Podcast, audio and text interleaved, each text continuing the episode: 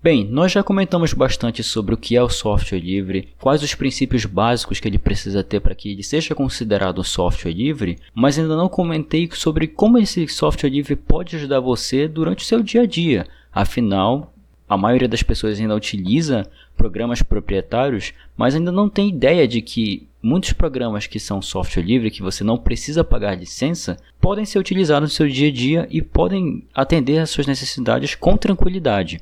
Por isso, no episódio de hoje, vamos falar um pouco sobre quais os benefícios do software livre. Posso entrar no seu smartphone?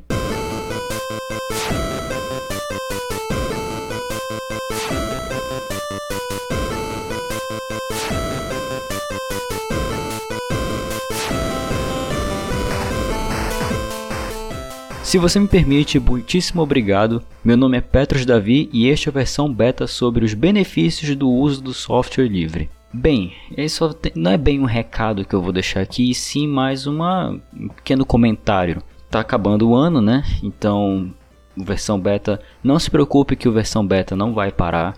Eu tenho, atrasado, eu tenho tido alguns atrasos, tem algumas semanas que não está saindo episódio, mas eu estou recompensando com o episódio duplo na semana seguinte, que foi o caso dessa semana que não saiu o episódio anterior. E essa segunda-feira teve dois episódios, o de sistemas operacionais livres e esse agora sobre os benefícios do uso do software livre. Se você ainda não ouviu o primeiro episódio sobre o que é um software livre, eu recomendo que você dê uma pausa e ouça o primeiro episódio, porque afinal ele tem algumas nomenclaturas e alguns detalhes e alguns termos que podem ser importantes para você saber. Afinal de contas, eu vai ser complicado ficar reexplicando esses termos, já que eles já foram explicados previamente em episódios anteriores. Então, se você ainda não ouviu o episódio anterior sobre sistemas operacionais livres principalmente e sobre o que é um software livre, recomendo que você dê uma pausa e ouça primeiro antes de ouvir esse. São curtinhos, é de 15 minutos no máximo, então você não vai tomar muito tempo para que você ouça esses episódios para depois ouvir esse. Mas se você já ouviu os episódios anteriores, vamos ao episódio de hoje.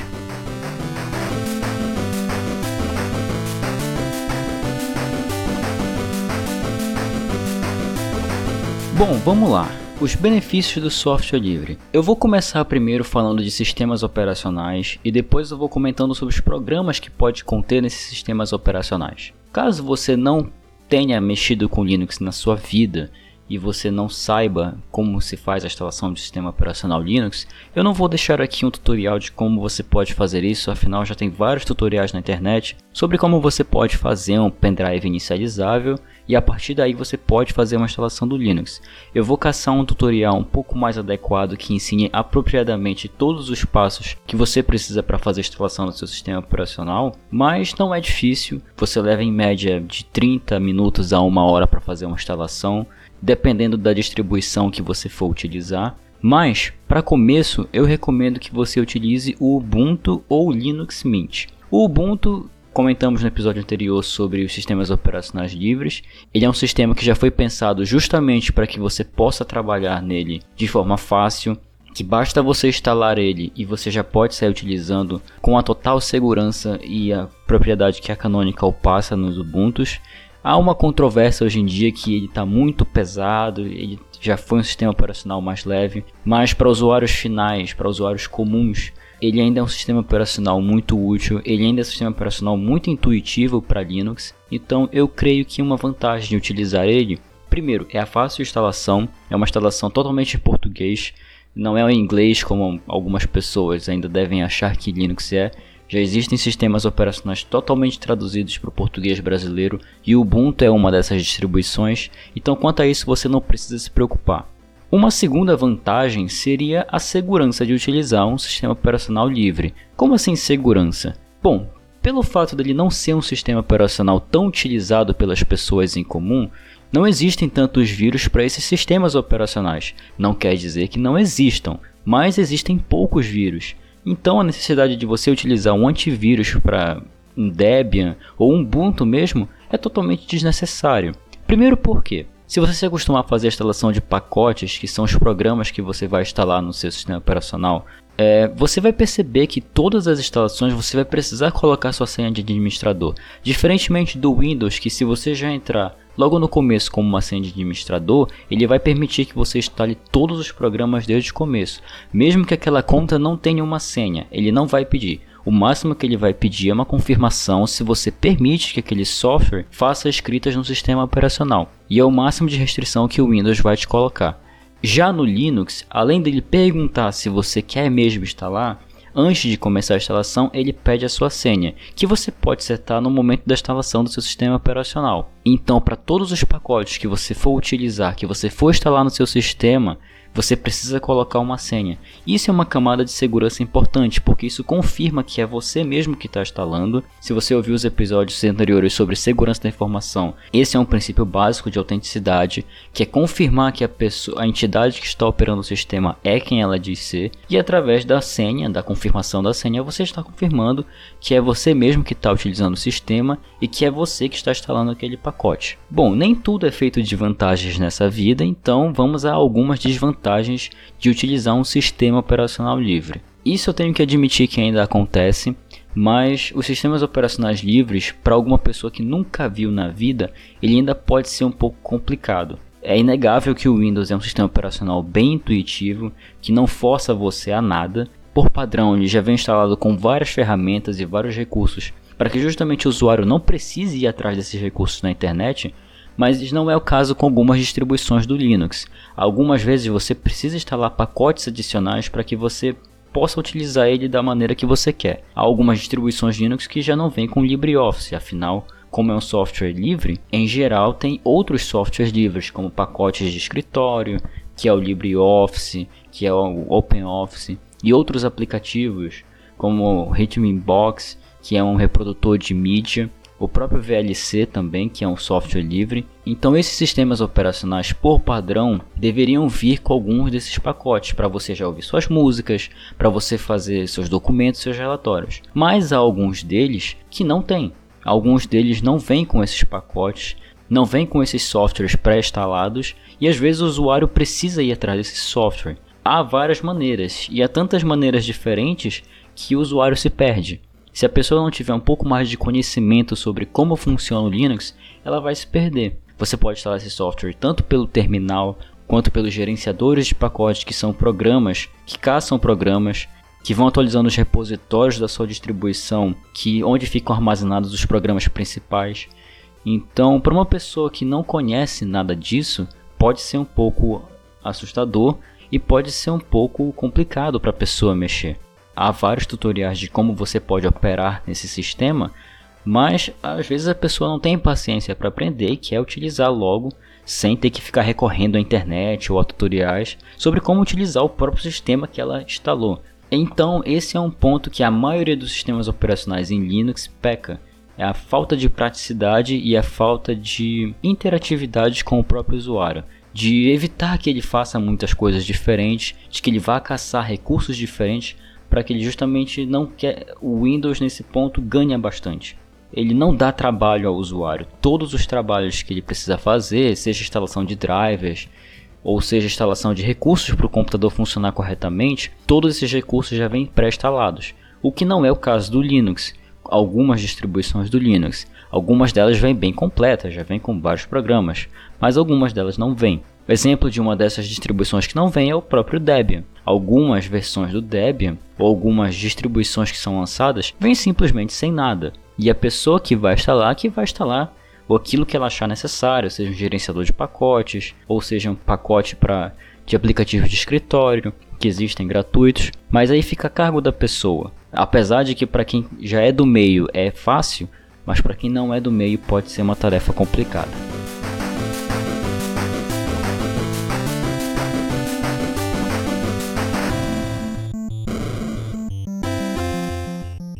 Bom, saindo dos sistemas operacionais agora, você instalou com sucesso o seu sistema, você já está utilizando ele. Agora você tem que utilizar os programas. É um sistema do qual geralmente você não precisa instalar tantas coisas. De drivers de, de comunicação. Ele automaticamente instala os drivers de vídeo, instala os drivers de som, que são necessários para que você utilize seu computador. Fora os programas que vêm junto com ele, que às vezes você precisa de um cliente de e-mail, que é o Thunderbird, que é muito conhecido na comunidade. Existem distribuições de Linux que são específicas para um propósito. O Ubuntu Studio, por exemplo, é uma distribuição que você pode baixar para fazer edições de vídeo, edições de áudio.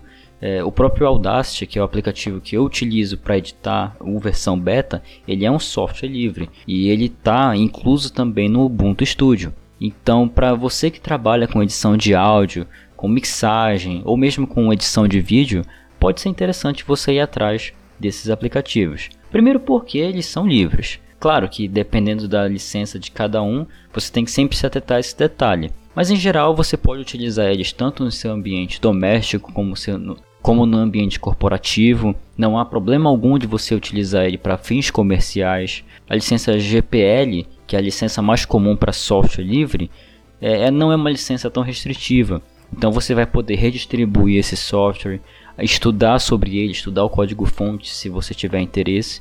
Então essas liberdades e esses recursos que você recebe ao baixar um software livre são muito boas, porque assim você pode personalizar a sua utilização, você pode personalizar a utilização para você compartilhar com outras pessoas também. É um recurso muito legal e é uma prática muito bem vista na comunidade do Linux. Mas como nem tudo é um mar de rosas, há também desvantagens que você pode encontrar ao utilizar esses programas de software livre. A primeira delas é a interface. É, isso é notório. Muitas pessoas, das quais eu instalei em sistemas operacionais que utilizavam o pacote Office da Microsoft, eu tentei colocar o LibreOffice para essas pessoas e algumas delas simplesmente não se acostumaram e alegaram os vários motivos para que não queriam utilizar aquele sistema, a interface, às vezes alguma incompatibilidade com algum formato que o Microsoft Office utiliza. E isso realmente pode ser incômodo para o usuário, porque ele espera que ele utilize o software dele e que o trabalho que ele fez num outro software, como o pacote Office da Microsoft, seja importado com sucesso e sem falhas para o LibreOffice ou para o OpenOffice, que também é uma versão para aplicativos de escritório.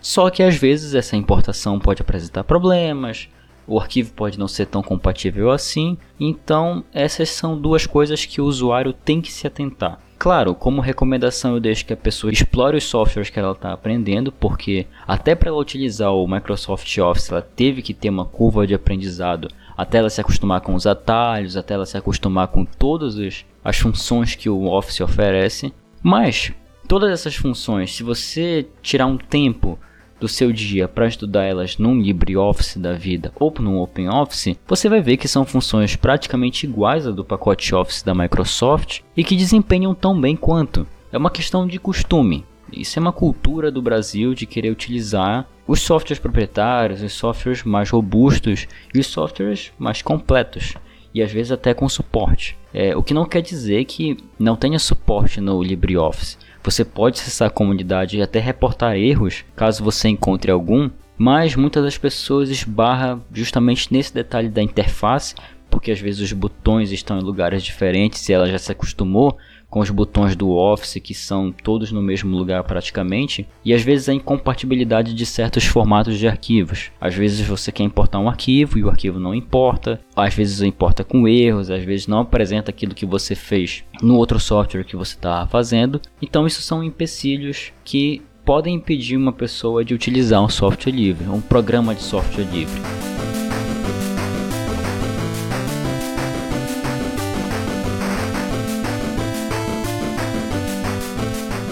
Bom, mas aqui eu trouxe as vantagens e desvantagens.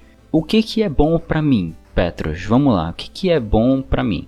Assim, software livre existe, ele tem vários benefícios e as dificuldades que ele pode trazer com o uso, se você tirar um tempo, você pode contornar e você pode aprender a solucionar essas dificuldades. Então eu deixo como recomendação que você utilize software livre. Eu posso deixar links na descrição desse episódio sobre quais sistemas você pode procurar, quais softwares eu mencionei aqui que são importantes e que desempenham um papel tão bem quanto os softwares proprietários. No caso do Office, você pode utilizar o LibreOffice, que também faz tanto quanto o Microsoft Office e que é livre. Você pode utilizar na sua casa, você pode utilizar no seu ambiente de trabalho. Eu mesmo já trabalhei no local onde as pessoas utilizavam o OpenOffice lá dentro e não havia qualquer divergência não havia muitos erros, claro, erros acontecem o tempo todo, mas erros de importação do arquivo, erros de incompatibilidade com certos formatos não existia ou existia pouco.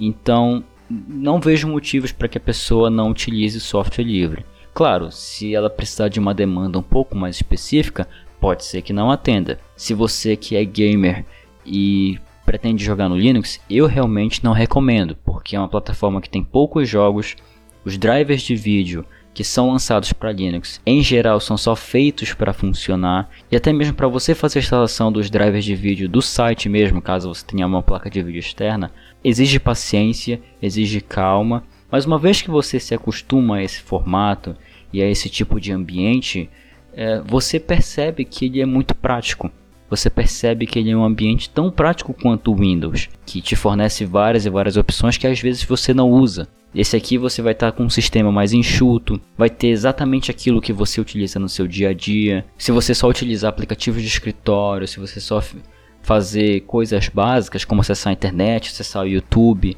você pode utilizar o Linux tranquilamente. Afinal, ele dá suporte para todos esses serviços. O próprio navegador, você pode utilizar o Mozilla, que já vem instalado por padrão na maioria dos sistemas operacionais livres. Então eu recomendo que você tente.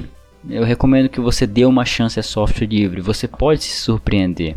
Afinal, você não vai se preocupar mais tanto com vírus, você não vai se preocupar com várias nuances que às vezes o Windows não te fornece, ou que às vezes o Windows peca muito em determinados detalhes que ele perde para o Linux. Não é porque ele é mais prático, que ele é mais estável, que ele vai te impedir de atualizar. Esse é um grande, é um grande ponto a favor do dos sistemas operacionais livres e do software livre também. Se você não quiser atualizar o aplicativo, você tem essa opção. Diferentemente do Windows que te empurra goela abaixo as atualizações dele. Isso por uma questão de segurança também, porque às vezes o usuário não sabe o que quer, não sabe para que servem essas atualizações. Mas no Linux você tem a opção de não atualizar naquele momento. Mas por que eu não deveria atualizar? Às vezes a versão mais nova não pode trocar algum botão ou pode apresentar a própria incompatibilidade com o seu sistema. Então você pode manter a versão antiga. Não há problema algum nisso.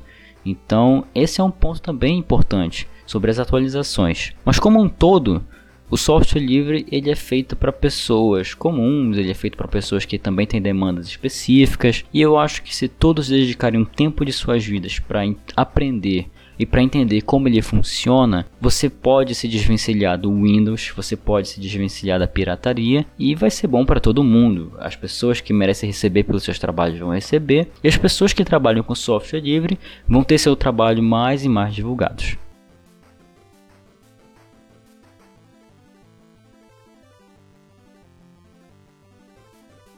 Bem, esse foi o episódio sobre os benefícios do uso do software livre. Eu espero que você tenha entendido que o software livre ele não é superior aos softwares proprietários, afinal, esse embate entre qual é o melhor é completamente desnecessário, porque cada um atende a necessidades diferentes. O Windows atende a necessidade de pessoas que não que quer utilizar o sistema ali na hora. O Linux atende a necessidade de pessoas que quer trabalhar com um pouco mais de calma que pretende utilizar somente aquilo que ela quer que fique no sistema dela, que é um pouco mais de segurança, que quer um pouco mais de privacidade. Então você deve colocar na balança e pesar quais as demandas que você vai utilizar, quais as demandas que você vai ter. Se você só vai utilizar aplicativos de escritório ou se você só vai utilizar para acesso à internet básica, para outras coisas. Mas fica a seu critério e você deve decidir quais as demandas que você vai necessitar. Eu espero que você tenha gostado desse episódio e até a próxima segunda-feira. Até lá!